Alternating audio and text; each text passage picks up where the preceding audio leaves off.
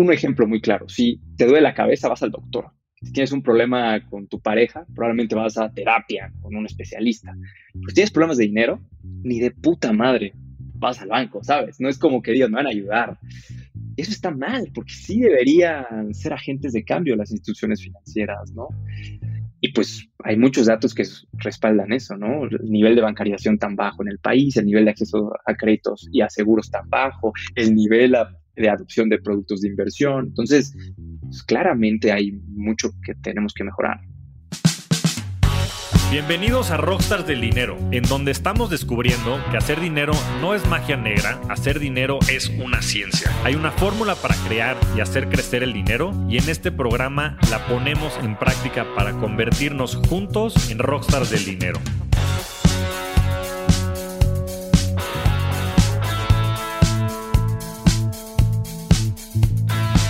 Ángel Sagún es un empresario mexicano con gran interés en transformar a la sociedad.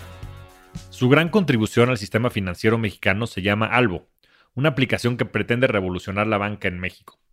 Inspirado en todo aquello que se aborrece de la experiencia bancaria, Ángel cree firmemente que se puede construir un mundo con libertad financiera para millones de personas. En esta gran conversación hablamos sobre cómo fundó Albo, su filosofía sobre el dinero, la riqueza y hasta sobre Bitcoin. No pierdas tu tiempo, inviértelo en esta gran conversación con Ángel Sagún. Bienvenidos nuevamente a un nuevo episodio de Rockstars del Dinero. El día de hoy tenemos un invitado muy especial, alguien que conozco de mucho tiempo atrás y que me entusiasma mucho el futuro que está creando en el sistema, en el conocido eh, ecosistema fintech. Bienvenido, Ángel. Hola, Javier. Mucho gusto estar acá. Gracias por la invitación. No, el, el, gusto es mío. La verdad es que desde hace tiempo habíamos platicado de que pudiera estar por acá y me da mucho gusto que por fin se nos haya hecho. Y quería que empezaras por platicarnos un poco de tu historia. La verdad es que para mí ha sido uno de los personajes del ecosistema financiero mexicano, de este ecosistema fintech más inspiradores. He tenido la fortuna de conocerte ya de mucho tiempo atrás y me gustaría que nos contaras un poco de tu historia y qué te llevó a, tener esta pasión por, por generar esta inclusión financiera, por reinventar muchos de los servicios financieros que estás inventando hoy desde Albo. Me gustaría que la gente te conociera un poquito más y que nos platiques qué es lo que te apasiona y qué es lo que te mueve. Sí, no, seguro.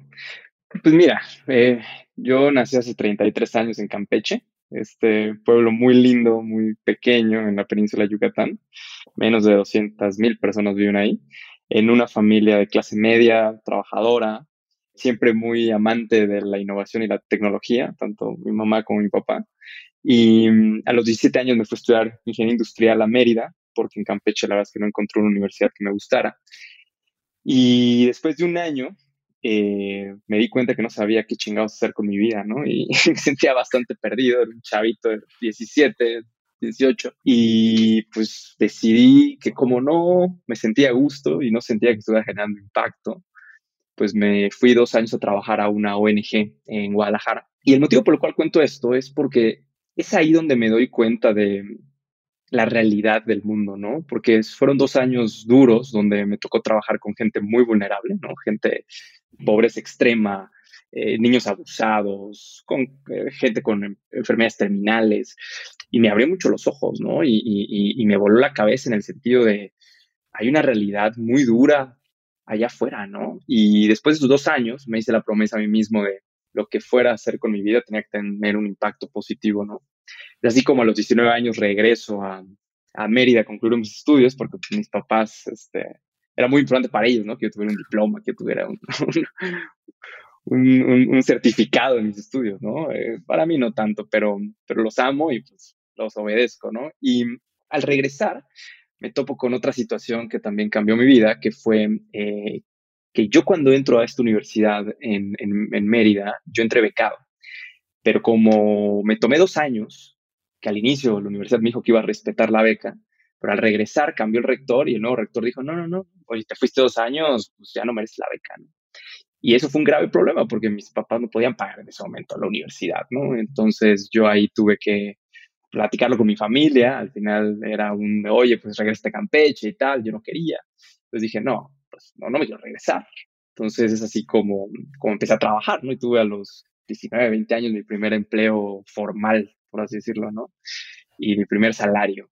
Y y esto es relevante porque fue en ese primer empleo, un empleo muy, muy aburrido, administrativo, pues donde me di cuenta que no sabía manejar mi dinero, ¿no? Porque pues empecé a ganar este dinero, muy, muy poco, también es cierto, pero, pero no lo sabía administrar. Y pocos meses después de haber entrado a este primer trabajo, mientras trabajaba y estudiaba, ya estaba endeudado, ¿no? Un banco ahí me dio una tarjeta de crédito, yo ni sabía usarla, y a los pocos meses ya debía 10 veces mi salario mensual, entonces puras malas decisiones, ¿no? Y pues te gana la fiesta y el desmadre, y, no sabes ni en qué chingados gastas el dinero. y, y, y, y, llegó un punto que dije, ¿cómo es posible que yo a esta edad tan joven ya tenga problemas de dinero? No, no, no, no puedo seguir así. Y es así como empecé a estudiar de finanzas personales, leer varios libros, em, y, y, me di cuenta que el primer paso era entender cuánto ganaba y cuánto gastaba, ¿no? Es así como empecé a anotar mis gastos y mis ingresos en una libreta. Para eso, luego en mi cumpleaños número 21 me regalan un BlackBerry, que era el device de moda en ese momento. ¿no? Estoy hablando sí. 2008, 2009. y pues se me ocurre reemplazar mi libreta con la app de notas de BlackBerry, ¿no? Entonces ahí anotaba todas mis transacciones. Pero es una hueva, Javier, porque puta, vas al o compras cinco pesos y ya, o sea, y se te olvida meterlo, ya se descuadró todo tu budget, ¿sabes? Entonces, en ese entonces descubrí todo el tema de las apps, ¿no? El concepto de apps. Y que aunque en BlackBerry no, no, no eran tan populares, existían. Es así como descubrí un par. Y las descargué y las empecé a usar, ¿no? Apps que te ayudaban a controlar tus gastos fue una experiencia terrible, porque después de dos meses me borraron la información y me dio un chingo de coraje, porque puta, estás todos los días siendo ordenado, ¿sabes? Llegaba a mi casa a las nueve de la noche y metía mis gastos y tal, y se me borra. Yo, yo quedé muy, muy disgustado con esa experiencia. Y dije, bueno, ¿y cómo le voy a hacer? Porque sí necesito tener control de mi dinero, ¿no? Y un día eh, se me ocurrió decir, oye, pues ¿por qué no hago una app, no? si no hay una que me guste, pues, pues voy a hacer una para mí, ¿no? La verdad es que yo no pensaba, puta, en construir un negocio, un startup. No, no, no, era simplemente, es una herramienta para yo no estar tan endeudado, ¿no? Y, y es así como construí la primera versión de lo que fue Money Mentor, ¿no? Que fue eh, mi primer emprendimiento y la primera app de finanzas personales en LATAM. Eh, y la verdad es que era una muy sencilla, muy rudimentaria, sobre todo las primeras versiones, eh, que pues construí junto con un par de amigos en, los tiempos libres, ¿no? Porque puta, estudiaba, trabajaba y además monumento, o sea, era, era, era, era, era complicado ahí hacer tiempo. Pero pues la verdad es que siempre, siempre me apasionó la tecnología y las finanzas y, y, fue un proyecto lindo, ¿no? Me acuerdo que para ese entonces hubo uno de los primeros premios de innovación a nivel nacional que se llamó el Innovation Telmex Hub, un evento de Telmex y que era un evento nacional sobre proyectos de innovación. Yo presenté mi proyecto y gané el, el concurso y me dieron estos cheques acá, tipo de los de la tele, ¿no? Este, No sé, me habrán dado puta 20 mil dólares. A la foto. Exacto. Que para mí esos 20 mil dólares en ese momento pues eran una cantidad enorme de dinero, ¿no? Y me ayudaron muchísimo. Entonces, pues con ese dinero pagué las deudas que tenía, renuncié a mi trabajo porque la vez que lo odiaba y, pues igual me ayudó a, pagar la universidad y, y tal, ¿no? Eh, contraté un par de amigos, la verdad es que utilicé ese dinero para, para poder continuar el sueño de, de ¿no? Porque cuando yo construí Monimentor me doy cuenta que no solo me servía a mí, sino de repente varios amigos me decían, oye, yo necesito algo así, ¿no? Y es así como Monimentor empezó a crecer, tuvimos ahí algunos artículos en prensa y, y la verdad es que tuvo para ese momento buena adopción. El tema es que el mercado no estaba tan maduro como hoy. La penetración de smartphones era muy, muy pobre. La gente no estaba habituada a manejar su dinero en, el celular. Y además, pues, yo era muy joven, tomé muy malas decisiones. Y lo peor es que nunca pude construir un modelo de negocio detrás de Monimentor, ¿no? Entonces, por más que en su momento tuvimos 10.000 usuarios activos, que era un mundo en ese entonces, pues la verdad es que no, no nunca los pude monetizar. Entonces, eh, pues al final de dos años Monimentor terminó muriendo, ¿no? Pero fue una experiencia que, que sí, que, que, me hizo crecer muchísimo, sobre todo en dos aspectos. El primero es entender cómo el mexicano promedio maneja su dinero y dos, cómo se construyen productos digitales, ¿no? Entonces, eso, eso pasó del 2010 al 2012, ¿no? Y en el 2012 termino cerrando Monument. Me acuerdo, me acuerdo haber estado en varios hackathons y, y haber interactuado varias veces contigo la verdad es que era bien interesante, pero ¿cuáles fueron estos, estos errores, estos aprendizajes de los cuales hablas? Digo, más allá de estas dos conclusiones que tuviste acerca de construir productos digitales y, de entender cómo se mueve el dinero. ¿Qué, otro error experimentaste en, esta etapa? Pues muchos. Eh, se me vienen a la mente varios. A ver, uno fue un tema técnico, ¿no? Nosotros, algo que hicimos que fue muy bueno y muy malo a la vez, ¿no?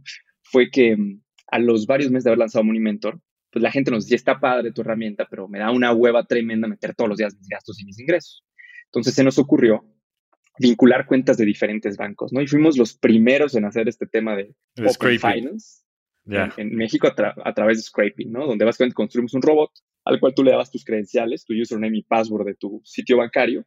Este robot se conectaba a tu sitio bancario simulando tu sesión, que eras tú, y pues se traía toda la información y la consolidaba en un sitio. Entonces tú en, en, nuestra app podías ver el saldo y las deudas y todos los productos de diferentes bancos. Era súper innovador y era bastante chingón. El problema es que como scrapeábamos el sitio, pues dependíamos del front-end de, de, los sitios bancarios. Y pasaron mil cosas desde que nos bloquearon, lo cual lo resolvimos con IPs dinámicas de AWS, hasta que pues puta madre, cambiaban el sitio repetidas veces por semana, entonces el mantenimiento era brutal, ¿no? Em, ese fue un tema, ¿no? Ese fue un tema. Otro tema fue el, el pues no haber levantado capital, eh, a lo mejor cuando hubo la oportunidad, ¿no? También es cierto que en ese momento no había el acceso a capital que había hoy, pero quizá pude haber hecho más en el sentido que, pues yo no sabía que existía Silicon Valley, yo no sabía que existía Venture Capital, me explico. No, no entendí ese concepto en ese entonces. Em, también el tema de, del equipo, ¿no? Yo, yo, pues nunca me enfoqué en armar un equipo como tal, solamente me enfoqué al producto. Y pues una gran empresa necesita de un gran equipo, sin duda. Y, y pues sin el equipo, sin el modelo de negocio, con esta tecnología inestable, eh, nunca pudimos escalar Monumento. Ya, no, pero bueno, eso yo creo que te puso el plano perfecto para el siguiente round, ¿no? Sí, sí, y yo, yo, yo he visto este trayecto como, como varias etapas, ¿no? Porque yo construí Monimentor para ayudarme a tener mejores finanzas y luego descubrí que podía ayudar a millones a tener mejores finanzas, ¿no? Y, y eso no ha cambiado. Llevo obsesionado con lo mismo desde hace 12 años. Entonces, eh, eso está padre, ¿no? La siguiente etapa fue justo que, eh, pues, eh, muere, ¿no? Justo al mismo momento que yo me graduó de la universidad y yo no sabía cuál iba a ser mi, siguiente paso y de repente me buscan varios, varios banqueros y me dicen, oye, yo, yo era usuario de Monimentor, me gustaba el producto, se ve que eres bueno desarrollar tecnología, ¿por qué no te vienes a desarrollar tecnología, no? Y es así como pues desarrollé software para varios de los principales bancos de este país, ¿no? Eso fue del 2012 al 2015, proyectos desde landing pages hasta mobile apps, temas de core bancario. Y esos tres años también fueron muy, muy importantes en mi desarrollo porque entendí cómo funciona un banco tras bambalinas, Javier. entendí cuáles eran los dolores, por qué son tan ineficientes, por qué su tecnología es tan mala, por qué se mueven tan lento, por qué cobran las comisiones que cobran, ¿no? Y después de tres años allá, y donde además me permitieron construir un pequeño ahorro, ¿no? Porque eso fue un mid success, en el sentido que éramos un equipo muy pequeño, ocho personas, vendíamos, la verdad, bastante bien los proyectos. Los bancos típicamente ese tipo de proyectos los pagan, los pagan bien, ¿no?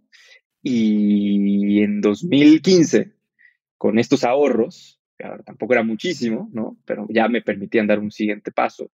Y sobre todo con este aprendizaje, dije, es momento de que en México exista un banco innovador, eficiente, sin sucursales, que genuinamente se preocupe por el cliente.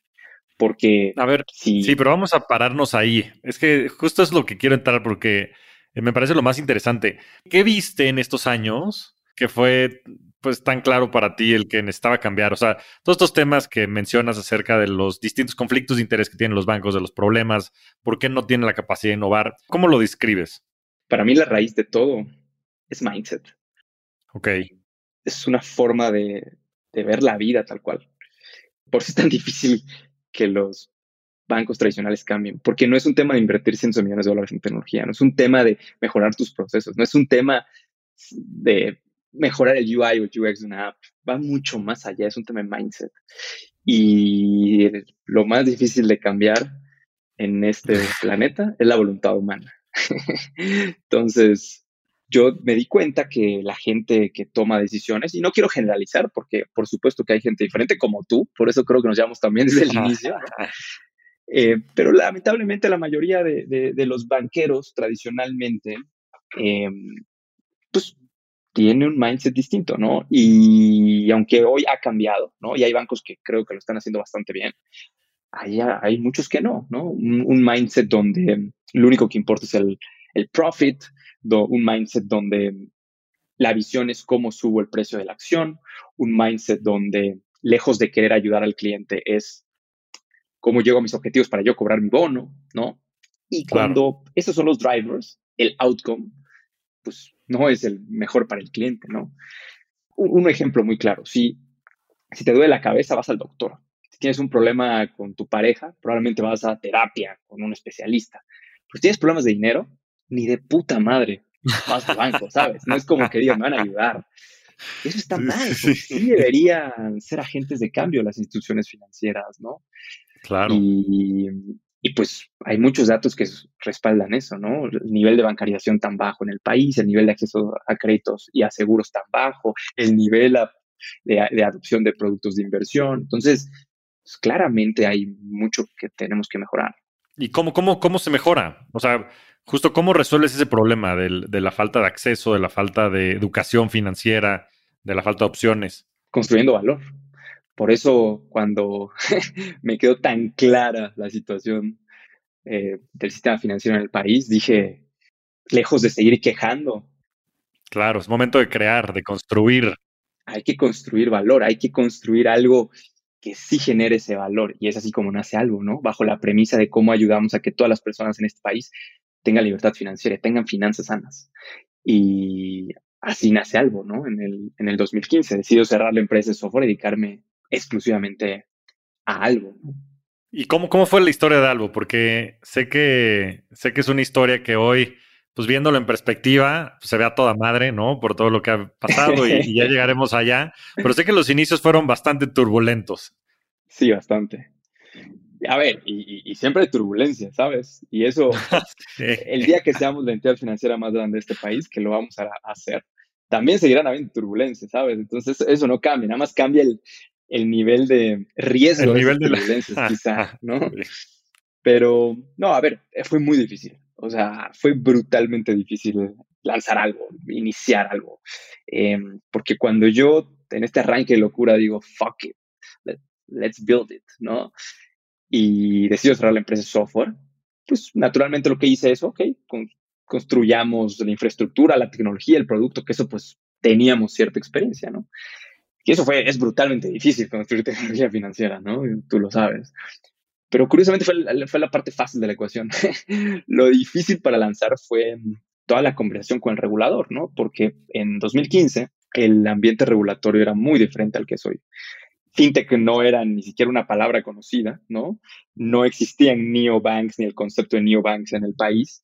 Entonces fue, fue muy complicado, ¿no? Y, y yo recuerdo haber pasado mucho tiempo y haber invertido mucha energía en comunicarle al regulador cómo se podía construir un nuevo tipo de entidad financiera, una fintech sin sucursales, que genuinamente se preocupara por el cliente. Y recuerdo que en ese entonces, ya, ya, eran otros tiempos, eran otros reguladores incluso, pero dará risa hoy, pero me decían, Ángel, nadie va a creer y confiar en ti porque no tienes sucursales. ¿Cómo vas a crecer sin sucursales? es una locura. No, la gente nunca va a manejar su dinero desde el celular. Y no fue hace tanto, Javi, fue hace seis, años. No es nada. Sí.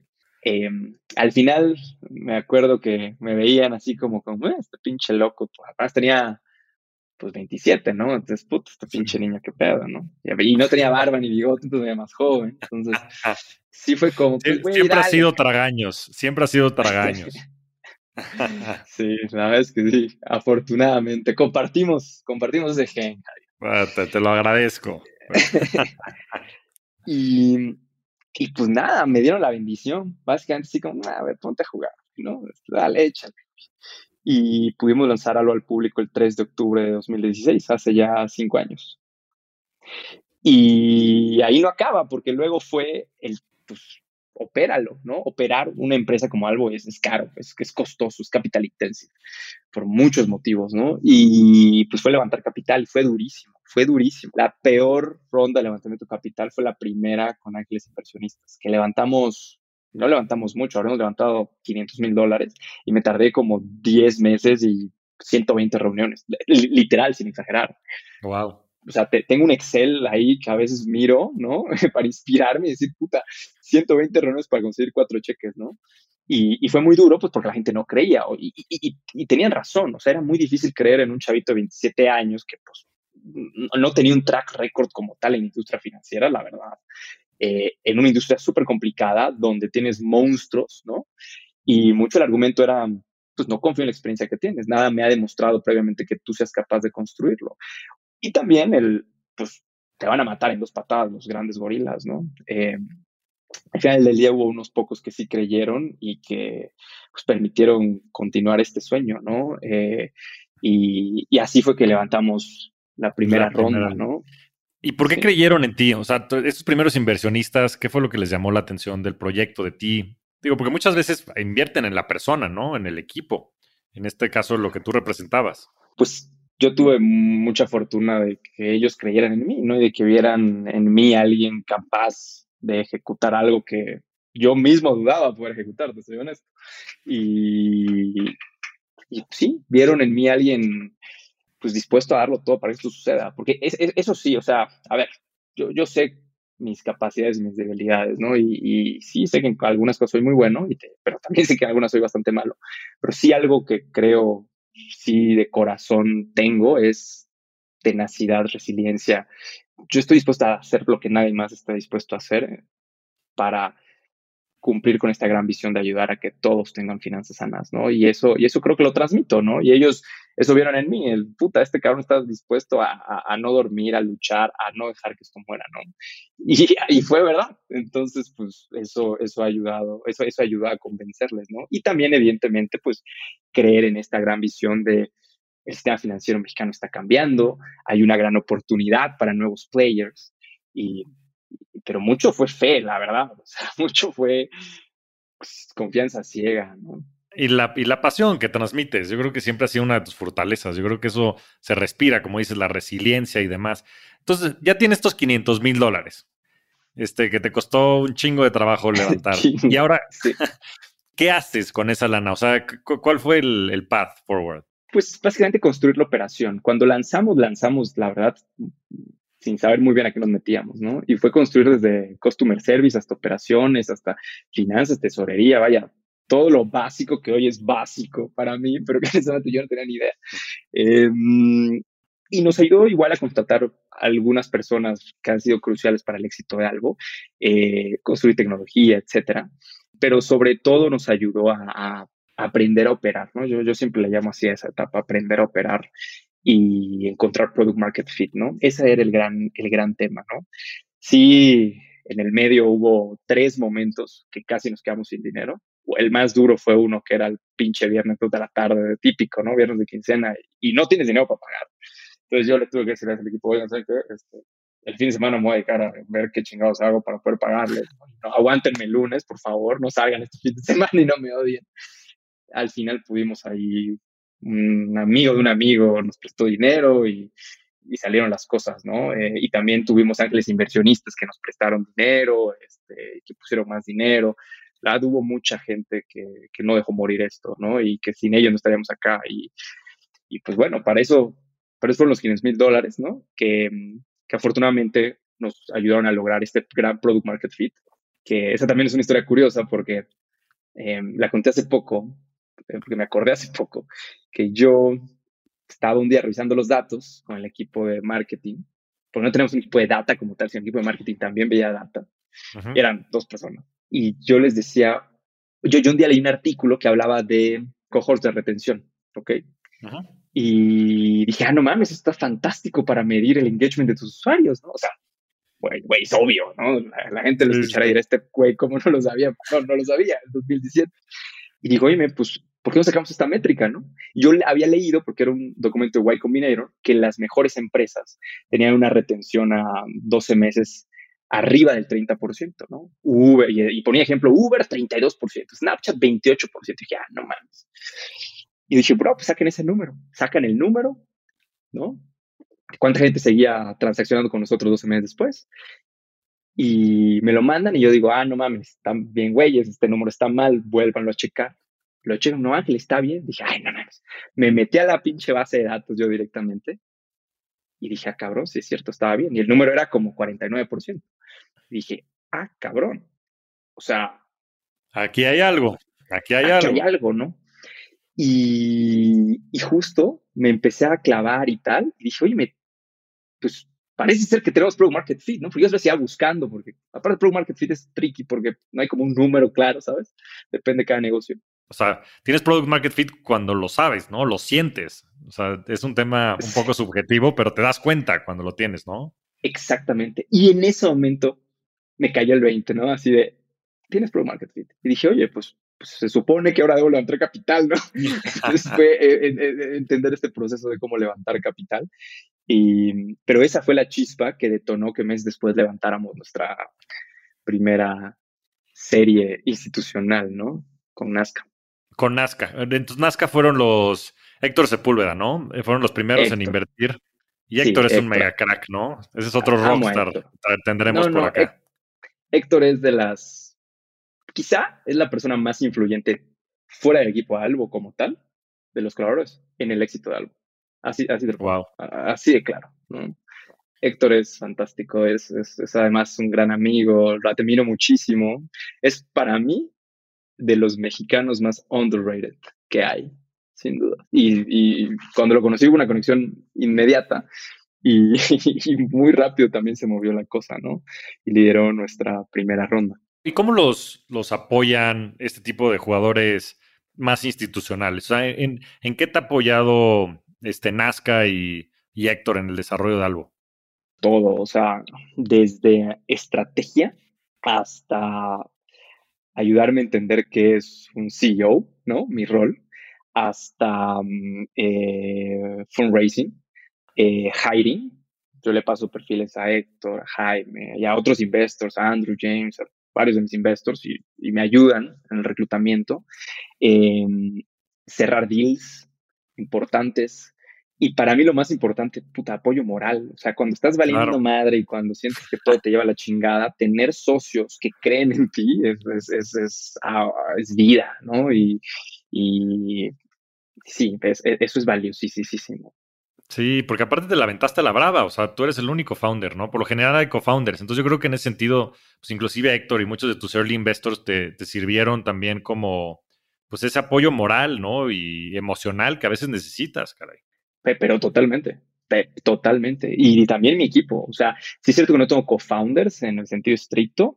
Sin embargo, yo hoy sí me siento con co-founders. Hoy me siento con un equipo de investors y también dentro de algo, mis, directores que luchan codo a codo conmigo, sin duda. Hoy me siento muy arropado, la verdad. Ah, en el inicio fue un poco más difícil porque nadie sabe qué onda, ¿no? Y, éramos mucho más pequeños, aunque desde el día uno siempre ha habido gente que me ha ayudado y estaré eternamente agradecido. ¿Y, sigues teniendo mucho, bueno, algunos de los integrantes de, estos primeros equipos? O sea, ¿hay, gente que, ha estado contigo todo este tiempo? Del equipo inicial de ocho personas, seis siguen con nosotros. ¡Wow! Sí, yo también me sorprendo. Y han habido altas y bajas, pero, pero sí, ahí seguimos y creemos en esto. ¿Y, cuál es, y cuál es este, cuál es este gran sueño? O sea, ¿cuál es esta visión que tienes de algo? ¿Qué, o sea, ¿qué va a ser algo el día de mañana y cuál va a ser su función dentro del ecosistema mexicano, latinoamericano, global? ¿Cómo lo ves? Nuestro gran sueño es que cualquier persona en este planeta pueda tener libertad financiera y finanzas sanas. ese es el gran sueño, ese es el motivo de existir y el motivo por el cual yo me levanto todos los días a, a chingarle, ¿no? Tal cual. O sea, e, en el sentido más endgame, esa es la ambición. ¿Y, y qué quiere decir eso? Ajá acá me voy a poner más, más filosófico, pero mira, yo, creo en un futuro, yo creo en un futuro donde cualquier persona de este planeta, sin importar su situación económica, sus ingresos, su raza, su género, si sabe leer, escribir incluso, si sabe matemáticas o no, si el idioma que hable, sin importar sus circunstancias, pueda tener libertad financiera. ¿Qué significa para mí libertad financiera? Que el dinero no sea un problema en tu cabeza. Porque uno de los stats que más me impacta es que la segunda causa de suicidio más grande es dinero. Y para mí el dinero ni de pedo es tan importante como para suicidarte, ¿sabes? Y no te lo dice alguien que siempre ha sido rico, para nada. He sufrido por dinero y entiendo por qué la gente se suicida por dinero, pero no debería ser así. Deberíamos vivir en un lugar donde el dinero no fuera tan importante, donde no ocupe espacio en mi cabeza. Lo necesita, sí, pero no ocupe espacio en mi cabeza. Y una analogía que hago mucho es el aire. Tú como, como, como Homo sapiens necesitas aire para vivir. Si no respiras, literalmente te mueres. Pero no andas contando cuántas bocanadas das por día, porque das por hecho que está ahí, ¿sabes? Lo mismo podemos alcanzar con el dinero. Sí, lo vas a necesitar, pero no tienes que andar pensando en ello. El día que tú pagues una cuenta y no necesites saber de cuánto fue, el día que puedas comprar y acceder a esos bienes sin preocuparte por, por cuánto dinero te queda en la cartera, el día que si tienes una enfermedad la puedas afrontar directamente sin endeudarte. Cuando todos los habitantes, bueno, no voy a decir los habitantes del planeta porque pronto vamos a habitar más planetas, pero cuando todos los Homo sapiens podamos estar en ese punto, habremos conseguido la gran misión, ¿no? No puedo estar más de acuerdo. Qué buena analogía. Nunca lo había visto de esa manera, pero creo que tienes toda la razón. Como dicen, ¿no? El dinero no puede comprar muchas cosas y, ¿no? Hay cosas como la felicidad y todas estas cosas, pero vaya que sí ayuda, ¿no? A, justo sobre todo evitar muchas de las circunstancias por las que desafortunadamente pasa la gente, ¿no? Este tema es un común denominador. O sea, me, acuerdo que una encuesta de BlackRock del 2017, 18, que hicieron en México sale que el dinero es la causa número uno de estrés, por encima de la familia y de la salud y otras cosas que está habiendo pasado por el COVID, que o sea, no hace ningún sentido, ¿no? Este, pero es la realidad. es más importante, hay cosas mucho más importantes y sin embargo lo que más nos estresa es el dinero. Claro. ¿Y cómo se resuelve ese tema ya en la práctica? O sea, ¿qué es lo que están haciendo en Albo para poderle dar esa paz mental a todos en México? Y a ver si nos platicas un poco los planes también hacia adelante. Seguro ya aterrizándolo mucho más, Albo te ofrece productos y servicios financieros que ayudan a que cualquier persona pueda tener mejor control sobre su dinero, ¿no? Eh, desde tarjeta de débito, cuentas, eh, una tarjeta Mastercard para hacer pagos, donde tú desde la app de Albo puedes pagar servicios, puedes mover dinero, ¿no? Hemos lanzado ya incluso otros productos que permiten acceder a mucho más, ¿no? Pero al final del día, en lo que se resume es cómo le damos herramientas a los clientes para que puedan ellos, como paso uno, tomar control de sus finanzas, ¿no? Que ese no es el endgame, ese no es el endgame, pero al menos, de momento, decir, ok, ya sé dónde estoy parado, ya sé qué pasa con mi dinero. Una de las funcionalidades más importantes en algo es los reportes financieros, ¿no? Eh, y es uno de nuestros, o sea, nosotros medimos los screen views, ¿no? Para ver pues, cómo interactúa el user con, con nuestro producto, etcétera. La pantalla de reportes es, muy importante, ¿no? Donde tú cuando gastas con la tarjeta algo, por ejemplo, categorizamos automáticamente esa transacción y te generamos reportes que permiten que tú sepas exactamente cuánto gastaste en Uber hace dos meses y cuánto gastaste en ropa o en cine o en entretenimiento, lo que fuera. Y es, es muy vista esa pantalla. ¿Por qué? Pues porque la gente quiere saber dónde está parado, ¿no? Y son cosas muy sencillas, pero muy poderosas para una persona que a lo mejor pues, no le sobra el dinero, ¿no? Y dice, ok, pero, pero quiero ahorrar, quiero, quiero tener una mejor vida financiera, pero no sé ni siquiera dónde estoy parado, ¿no? E, ese ángel de hace 10 años, estoy, estoy construyendo ese producto, ¿no? Para, para, para esas personas que estábamos en esa situación. Entonces, esa es una de las muchísimas formas en las que algo contribuye. También es cierto que no tenemos ninguna comisión, creemos que el dinero pertenece al cliente, no a la entidad financiera, entonces, ¿por qué te vamos a cobrar comisiones si es tu dinero? ¿No? A comparación de, pues, la banca tradicional siempre había cobrado comisiones, ¿no? Y la transparencia, ¿no? El decirte todo, qué está pasando, pasando en qué momento, en qué lugar, ¿no? Y de esa manera, pues, nuestros clientes típicamente tienen una mejor salud financiera al usar algo que cuando no. Y por eso, afortunadamente, nos ha ido tan bien, ¿no? Y por eso tenemos ya más de millón y medio de cuentas, hemos levantado más de 72 millones de dólares de capital, ya somos un equipo de 250 personas, pues porque ha habido una gran adopción, porque esa hipótesis de si tú confías en el cliente y buscas lo mejor para él, el cliente te va a ser leal y va a estar contigo, va a estar usando tu producto y tu servicio a lo largo del tiempo ha sido verdad, ¿no? Y, eso pues nos inspira a construir aún más valor. Y ahora estamos en esta etapa de cómo le damos aún más productos y beneficios financieros a nuestros clientes, ¿no? Y digo, me da muchísimo gusto, Ángel. Sabes que te conozco de tiempo atrás y te he visto crear esto desde cero, desde Money Mentor. Este, me acuerdo en hackathons, este, en fin. Y ahora, pues ya después de todo este éxito, entiendo que creo que son el segundo emisor de tarjetas después de BBVA ya en el país. Sí.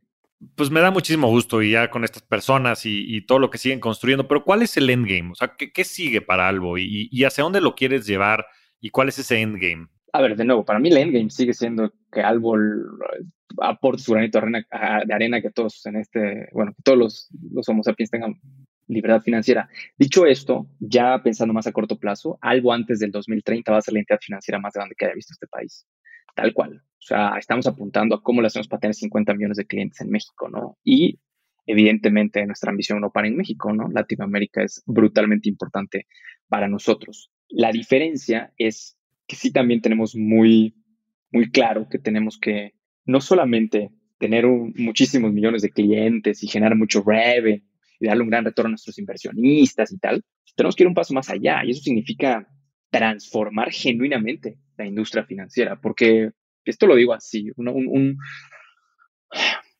un análisis, una reflexión que se hace poco es, a ver, si somos astringentes, ¿no?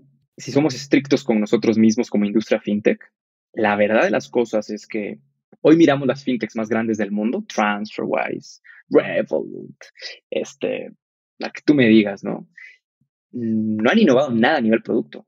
Han digitalizado procesos que antes eran análogos. Y está fantástico y, me parece admirable lo que han construido. Y, y, tienen un mejor UX y tienen un mejor servicio y no tienen comisiones. Ojo, muy admirable. Sin embargo, si somos de nuevo, estrictos, no han construido un producto eh, realmente diferente. Porque las tarjetas son iguales, los procesos son muy similares, etc. E incluyo incluso algo en esa ecuación, la verdad. Realmente, ¿cuáles son los, últimos, los, los, los últimos productos de adopción global innovadores? Pues te va a dar risa, pero los ATMs, los cajeros y las ah. tarjetas de crédito que se crearon en los 70 O sea, desde hace 50 años no tenemos un producto de adopción global en el sistema financiero. La verdad. Hoy ya en cripto empezamos a ver cosas innovadoras, genuinamente innovadoras, pero no tiene adopción global. Y también en cripto vemos muchos players haciendo lo mismo que antes, pero con otra tecnología. Es la verdad. O sea, para el end user, termina siendo el mismo producto. ¿no? Tarjetas de crédito que te dan rewards en cripto. Pues qué chido, güey, pero el producto es el mismo pinche tarjeta de crédito que lanzó Visa en los 70. Es la verdad. ¿Me explico? Entonces, creo que debemos exigirnos más a nosotros mismos. En, no solamente, te digo, tener millones de clientes y, chingo de profit, sino, oye, en 50 años la vida del ser humano ha cambiado mucho. ¿Por qué los productos financieros no han cambiado así? ¿Y cómo ves que eso se desarrolle? ¿Sabes? Como temas pues no sé, de distintas interfaces, que sea más bien, pues tal vez no a través de las aplicaciones, sino con toda la ola que hay, por ejemplo, de audio y demás, o ves temas de inteligencia artificial, tal vez automatizando procesos que, hagas como repetidamente, o por dónde ves este tema de innovación? Yo, lo veo un poco más en lo profundo, en la necesidad básica humana. Siento que cargamos mucho legacy en nuestro cerebro y todo lo que queremos construir asemeja el pasado y tenemos que romper un poco con ese paradigma. ¿A dónde voy? Hay necesidades humanas fundamentales que no van a cambiar en cientos o miles de años. Y empecemos por allá. Y, pensemos en, las finanzas, del, en, el tema de, financiero, por así decirlo. ¿Qué no va a cambiar? El humano, desde hace miles de años y en miles de años, va a necesitar resguardar valor, transferir valor hacer que ese valor crezca. That's it. Todo lo que me digas, puta, seguros derivados, fondos de inversión, tarjeta de débito, microloans, todo. Se circunscribe esas tres necesidades fundamentales del individuo, ¿sabes? Eso no va a cambiar. Tengo total certeza que no va a cambiar. Entonces, repensemos desde su origen cómo podemos construir productos que resuelvan esa necesidad básica, ¿sabes? Y no un, la tarjeta de crédito funciona de esta manera, voy a hacer algo mejor. No, no, no, no. Borra, borra el pizarrón, empieza desde la hoja en blanco. Creo que es la única manera. De acuerdo, sí, first principles, ¿no? O sea, pensar de estas necesidades y a partir de eso desarrollar nuevas soluciones, que esa es la razón por la cual Elon Musk ahora está aterrizando también cohetes espaciales, ¿no? Porque justo, pues más bien empezó de pensar en estos primeros principios y, sobre eso, ya sabes, creo que muchas veces le decían, oye, pero ¿cómo hiciste eso? Y, nada más decía, la gente dentro de SpaceX no sabía que no podía, ¿no? Y eso simplemente habilitó que lo pudieran hacer. Ahora, creo que es un buen segue hacia Bitcoin. Sé que eres un apasionado también de, Bitcoin y me encantaría escuchar tu punto de vista para ti que representa Bitcoin, qué es Bitcoin, cómo pudiera jugar Bitcoin y en general todo el tema de cryptocurrencies hacia adelante, pues en todo el sistema financiero del futuro. Me parece un bloque fundamental, o sea, me parece esencial cripto para el sistema financiero del futuro, porque mm, sin duda creo que el sistema financiero del futuro de las próximas décadas va a ser abierto, descentralizado donde el control genuinamente reside en el usuario y no en la entidad financiera. Eh, y blockchain, Bitcoin, pues son fantásticos para eso, bueno, cripto en general, ¿no? Em, para mí es una de las grandes genialidades y va a pasar a la historia, la historia de la humanidad, así como hoy hablamos del motor de combustión interna, vamos a hablar del Internet y vamos a hablar de blockchain, ¿no? Y hoy apenas estamos viendo la punta del iceberg, pero para mí es clarísimo que el sistema financiero va a estar montado sobre cripto, ¿no? Y, va a ser esencial para que se desarrolle, porque pues hay varios motivos fundamentales por, por, los cuales es obvio para mí, ¿no? Y es mejor, ¿no? El primero es, de nuevo, control en las manos del user y no de la entidad financiera. Segundo, descentralización.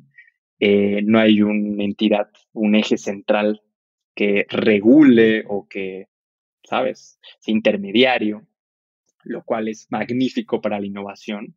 Por otro lado, específicamente Bitcoin, pues, pues es la primera moneda deflacionaria, ¿no? Creada por el ser humano. Y eso es fantástico porque fundamentalmente cambia la manera en la que manejas tu dinero. Si tú hoy tienes cualquier fiat, ¿no? Este, dólares, lo que quieras, euros, pues tienes un incentivo a gastarlo porque pierde valor conforme pasa el tiempo debido a la inflación. Con Bitcoin es totalmente contrario. Entonces, tienes un incentivo a no gastar y tienes un incentivo a que la gente sea más cuidadosa con sus finanzas, ¿sabes? Entonces, por motivos fundamentales, claramente veo que, que cripto es, es, es, el move, ¿no? Y, y me alegra mucho que poco a poco, pasados los años, la gente va siendo más abierta y receptiva a esta nueva tecnología, ¿no? Y, también lo digo, un nuevo mindset. De acuerdo. ¿Cómo, conociste Bitcoin y cómo, cómo empezaste a interactuar con esta tecnología? ¿Cuál fue tu historia con Bitcoin?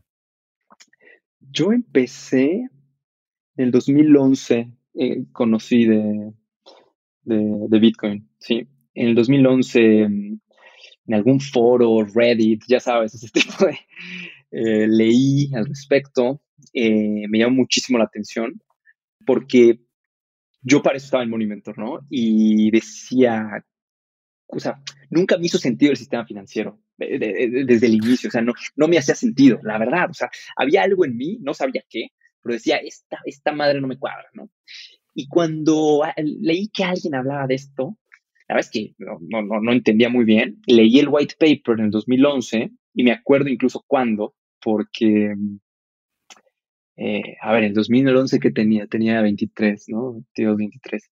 Eh, fue antes de, una, de la Navidad del 2011, porque me acuerdo que invité a unos amigos a cenar con mi familia, y estaba mi familia, y yo en la cena de Navidad del 2011 les dije, no mames, acabo de leer esto, no mames, o sea, no lo podía explicar, eh. me sentía muy me frustrado. explotó la no cabeza. explicar, pero en mi cabeza estaba explotada, ¿no? Y, y de ahí me empecé a meter.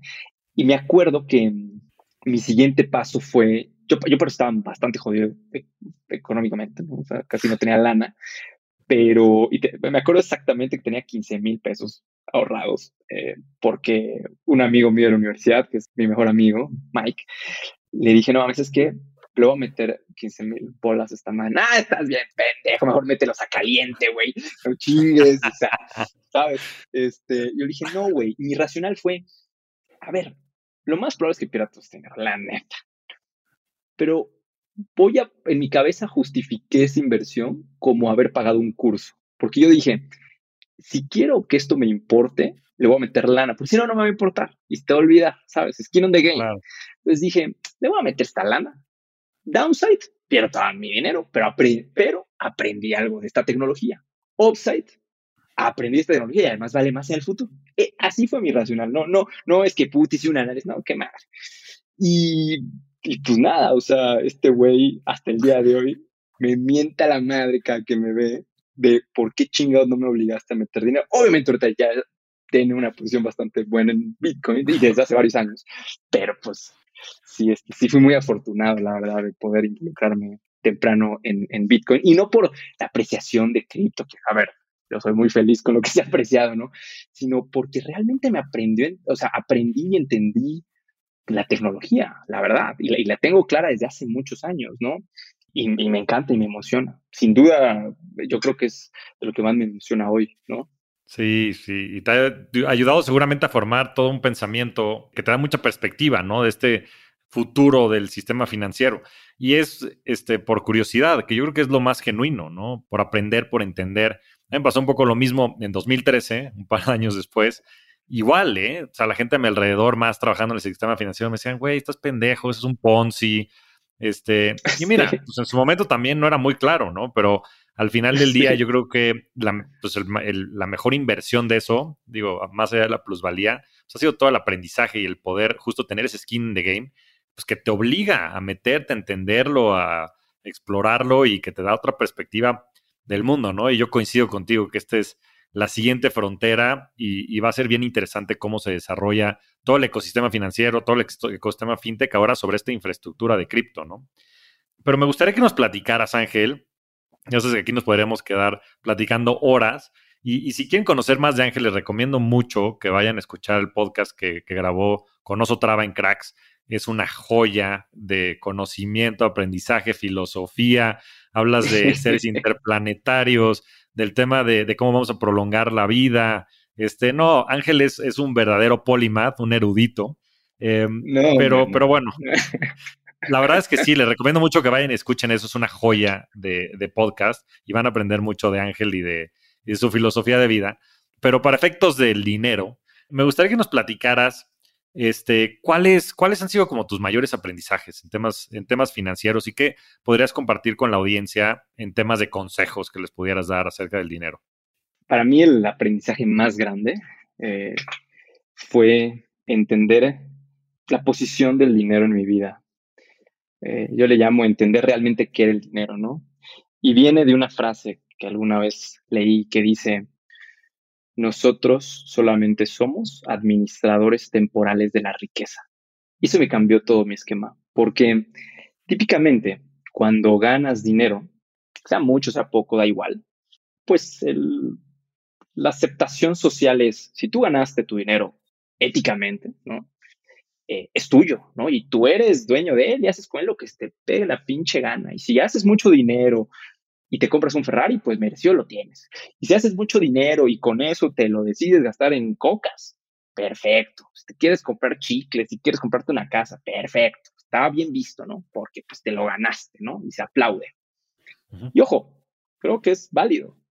Creo que hay una siguiente frontera. Creo que hay una frontera de decir, no, yo al ganar este dinero, realmente lo que gané fue el beneficio de administrarlo mientras lo tenga en mi poder, temporalmente. Pero al final del día, si lo vemos de una manera global como especie, solamente somos administradores temporales de esa riqueza, de ese dinero. Para mí eso fue muy insightful en el sentido de que, pues, en un pensamiento así, probablemente comprarte un Ferrari no tiene cabida, ¿sabes? Porque aunque es válido, dices, oye, puedo agregar más valor que esto, ¿no?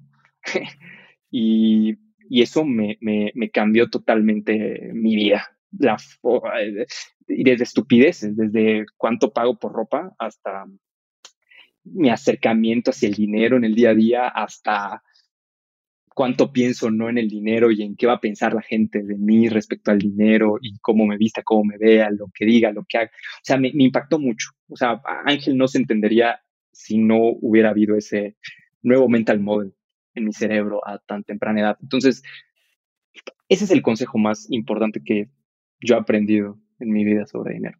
Extraordinario, nunca había escuchado eso, pero creo que hace mucho sentido, ¿no? O sea, generas ese desapego. Dice Naval Ravikant, you need to win the game in order to be free from the game, ¿no? Yo creo que entendiendo estos conceptos, pues te liberas mucho de a veces de la carga emocional que tiene el dinero, ¿no? Totalmente. Ya, ya no es un peso, es, un juego más, es un juguete más, es una pieza más, es una herramienta más, como lo son muchas otras, ¿no? Y, y ojo, yo, yo sé que mucha gente me puede escuchar y dirá, puta, sí, Ángel, pero pues ahorita tú ya estás en una posición que te permite hacer eso. A ver, hoy es más fácil, sí es cierto, pero esto no lo aprendí estando en esta posición, ¿no? Eh, y, y, fue mucho más eh, positivo porque te quita esta carga y este yugo de tengo que hacer dinero y tengo que vestirme de cierta forma y tengo que gastar en estos objetos, y tengo que tener cierto estilo de vida. No, ni madre. Al final del día, lo que importa es el valor que generas administrando esa riqueza. Claro, no, el juego del estatus. No, que es muy distinto. Sí. Sí. Bueno, y hablando de administración, ¿cómo inviertes tu dinero? ¿Cómo se ve el portafolio de inversión de Ángel? Tú podrías dar millones de mejores consejos que yo en esto, sin duda. Yo, mira, no, no me considero un inversionista, te soy honesto. Yo me considero un, más un, emprendedor. Me gusta más construir valor y además no, no creo yo tener los skills y conocimientos de inversionista, te soy honesto. Obviamente he hecho inversiones y tal, pero eh, que no es lo mío. Pero si me preguntas, y esto no es un consejo, simplemente estoy compartiendo mi, Ah, siempre, siempre es importante el disclaimer, siempre es importante. sí, ahorita tengo. A ver, es que voy a separarlo. A ver, hoy en día mi network valioso, pues es. Algo. Mm, algo, ¿no? O sea, mi equity en algo, ¿no? Eh, sin duda, o sea, por mucho. Pero si quitas eso de la mesa y te enfocas a. A, lo, líquido, pues, digamos. Sí. 99% lo tengo en cripto. O sea, así, tal cual. O sea, wow. 3.9, o sea, es ridículo. Este, tengo algunas otras cositas, he invertido en algunas startups, he invertido en algunos fondos de inversión, este, tengo fondos de, de inversión, bueno, he invertido en VCs, en VC funds, tengo fondos de inversión también, tengo típicos instrumentos em, financieros, tengo stocks en algunas empresas que me gustan y de juego, ¿sabes? Pero a decirte la verdad, la neta, o sea, y además de cripto, del 100% de cripto tengo 90 Bitcoin, la neta. Este, sí. Eh, ahorita he estado comprando más Ether y tal, pero sí, no, no poseo bienes, no tengo casa, no tengo coche, no tengo realmente un bien material, no, porque no le sé, porque no me llama la atención, este, no, sé, sentido. Me, siento más, no, no, no. Asset light, más asset light, ¿no? Me da libertad. Claro. mis dos valores fundamentales como individuo son paz y libertad, y me da más libertad, pues yo ser dueño de ese tipo de asset, porque pues me permite moverme, me permite, pues sí, tener una vida más libre, ¿no? De alguna manera. Sí, este, hablando del tema, me, acuerdo hace, hace, poco que comimos que me platicabas que te vas un par de semanas al año, este, y te desconectas del mundo y que te llevas un, celular, este, pues de estos que casi que compras, ajá, para, para, para estar desconectado. Nada más, antes de ya llegar a la última pregunta, eh, ¿Por qué haces eso y, cuál es un poco tu racional, no? Con todo esto que has venido platicando, del desapego, mucho pues de, la conciencia, mucho de, este tema de la administración de los recursos y de poder aportar valor a la sociedad, ¿cuál es tu racional detrás de estos breaks que te das? Mira, eh, esos breaks nacen de, la necesidad, ¿no? Eh, yo vivo para cumplir mi misión, ¿no? Y hoy en día eso es algo, ¿no? Y a eso dedico casi todo el tiempo que estoy despierto. este, y además duermo re poco y duermo muy mal, lamentablemente. Este, pero debería cuidarme más, la verdad. Pero, la verdad es que ahorita mi vida es algo, ¿no? Y, y, todo el tiempo estoy conectado. Y yo trabajo todo el pinche día. Y, y, fines de semana y tal. A ver, obviamente salgo y estoy con mi pareja y, y, la paso bien y me voy a cenar y me voy de fiesta. Sí, obvio. Pero, pero realmente mi cerebro nunca desconecta el trabajo. Es la verdad. Es la verdad. Y, yo soy muy obsesivo y, y cuando me clavo con algo, me lo llevo al final de sus consecuencias. Y así es algo, y llevo obsesionado con este problema particularmente 12 años, como te decía. Entonces, pues se vuelve una adicción, por así decirlo, en tu cerebro. Entonces, pues insostenible. Y por eso es que me tomo tres, cuatro semanas.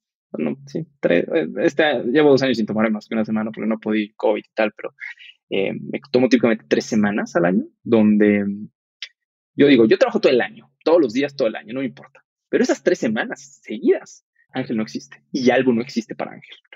Y me desconecto, como tú dices, ¿no? Me voy a algún lugar remoto del mundo sin celular, no borro todo, no tengo email, no tengo línea telefónica, no tengo internet, normalmente no tengo apps, no tengo Twitter, no, o sea, me desconecto totalmente del mundo y estoy presente, ¿no? Este concepto de estar realmente presente, que yo, a mí me cuesta mucho. Y, es rico, ¿no? La primera semana medio sigues pensando en cositas, la segunda semana como que ya no, y la tercera semana, puta madre, ya tienes tu mente fresca y en blanco, ¿no? Entonces cuando regreso también noto mi nivel de energía distinto, noto que me siento mejor, que pienso más claramente y, me ha ayudado cantidad, ¿no? Y también a mi equipo le ayuda, ¿no? Porque pues también descansan de mí.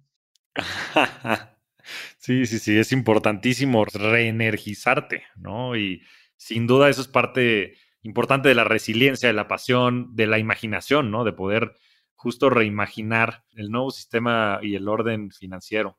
Este, querido Ángel, la última pregunta que le hago a todos mis invitados y me interesa mucho saber tu respuesta es, ¿cuál ha sido tu mejor inversión? Y lo digo en el aspecto más amplio de la palabra. Ok, a ver, claramente algo, en el sentido más amplio, porque ha sido tanto financieramente como en lo individual, en mi formación, algo ha sido la mejor inversión que he hecho, ¿no? Eh, eh, la verdad es que yo hoy no entendería mi vida sin algo, ¿no? Eh, no quiere decir que Ángel sea algo, ojo, simplemente que en mi formación algo ha sido una etapa indispensable, ¿no? Pero quiero agregar otra inversión a mi, a mi, a mi respuesta, porque esto lo platicé hace poco con un grupo de amigos, ¿no? Que hablamos de, de, de, las inversiones, ¿no? Y, y yo me quedé pensando y dije, la mejor inversión que puede hacer cualquier ser humano es un libro. Porque un pinche libro cuesta 15 dólares, cuesta 300 pesos, a lo mucho. ¿Cuánto más va a costar? Mil pesos. O sea, casi cualquiera puede comprar un libro. Y si es un gran libro, porque yo claramente detecto cinco libros que han cambiado radicalmente quién soy, ¿no? Mi forma de pensar y quién soy. Y un libro te permite tener conversaciones uno a uno con varias de las mentes más extraordinarias que han habitado este planeta.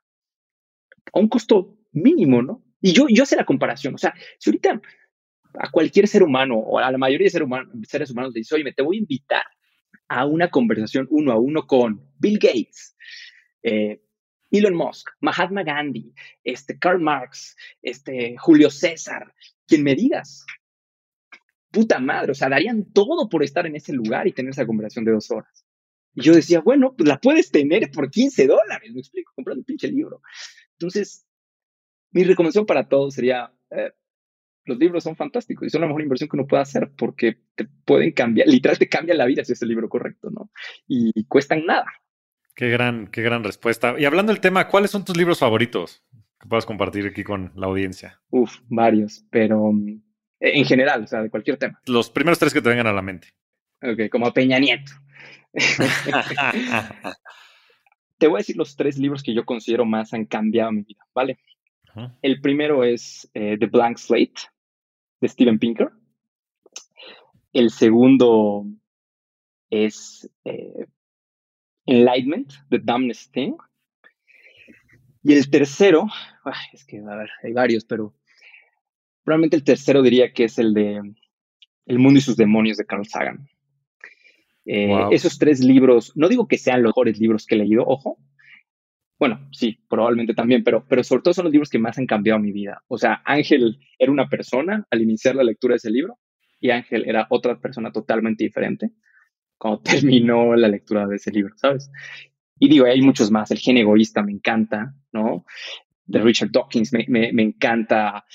Amo a Alejandro Magno, entonces eh, me encantan las biografías, eh, específicamente la de Valerio Máximo Manfredi, la trilogía de Alexandro, me, encanta la leí muy joven y me inspiró mucho y tal.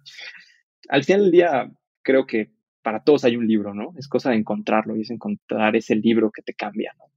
Me quedo, me quedo con este concepto. Gracias por compartirlo. Me acuerdo que, me recomendaste el de Enlightenment. Todavía no lo leo, lo tengo ahí en el buró, pero me lo voy a echar pronto. Eh, pero me quedo con este concepto de poder interactuar con estas grandes mentes, ¿no? De la humanidad y cómo podemos aprender de ellos y, justo cambiar nuestra perspectiva, que creo que es súper interesante. Querido Ángel, eres un verdadero rockstar del dinero y no más del dinero de la vida. Este, te agradezco muchísimo el estar por aquí y tantos años de, amistad, de aprendizaje, de colaboración y muy entusiasmado de lo que viene hacia adelante para Albo. Y te agradezco muchísimo, muchísimo la presencia por acá. No, gracias a ti, Javier. Lo disfruté mucho, me divertí. Como siempre, es un placer platicar contigo. Espero platiquemos más seguido y que estén muy bien. Mucho éxito. Sí, así será. Ángel, un fuerte abrazo. Muchas gracias a todos. Nos vemos semana a semana en este espacio para convertirnos juntos en rockstars del dinero. Yo soy Javier Martínez Morodo, búscame en redes sociales como arroba Javier Morodo y suscríbete a Rockstars del Dinero en Spotify, Apple Podcast, donde sea que escuches tus programas. Agradecimientos especiales a todo el equipo de producción. Rockstars del Dinero es una producción de Sonoro.